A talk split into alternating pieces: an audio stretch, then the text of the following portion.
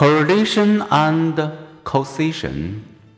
Why do correlations enable prediction but not cause effect explanation? Consider some recent newsworthy correlations. Study found that increased parental support for college result in lower grades. People with mental illness more likely to be smokers study fans. Teens who play mature rated, risk glorifying video games tend to become reckless drivers. What shall we make of these correlations? Do they indicate that students would achieve more if their parents would support them less? That stopping smoking would improve mental health that abstaining from video games would make reckless teen drivers more responsible. No, because such correlations do not come with built-in causified errors. One correlation to help us predict. An example, parenthood is associated with happiness. So does having children make people happier? Not so fast. See researchers. Parents also are more likely to be married, and married people tend to be happier than the unmarried. Thus, the correlation between parenthood and happiness needn't mean that parenting increases happiness. Another example self esteem correlates negatively with depression. So, does low self esteem cause depression?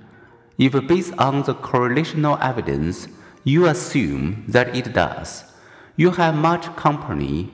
A nearly irresistible thinking error is assuming that an association, sometimes presented as a correlation coefficient, proves causation but no matter how strong the relationship, it does not, as figure 1.5 indicates, get the same negative correlation between self-esteem and depression.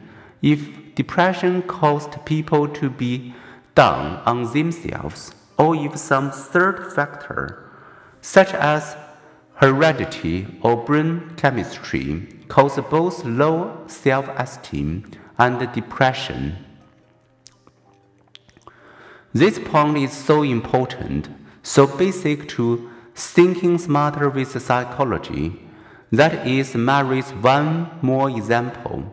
A survey of over 12,000 adolescents found that the more teens feel loved by their parents, the less likely they are to behave in unhealthy ways having early sex, smoking, abuse alcohol and drugs, exhibiting violence.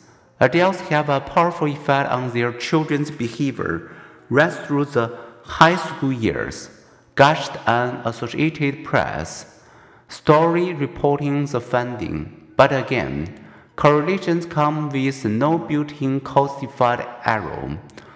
The AP could, as we have reported, well behaved teens feel their parents' love and approval. Autobahns teens more often think their parents are disapproving jerks. The point to remember correlation does not prove causation. Correlation indicates the possibility of a cause effect relationship, but does not prove such Remember this principle, you will be wiser as you read and hear news of scientific studies.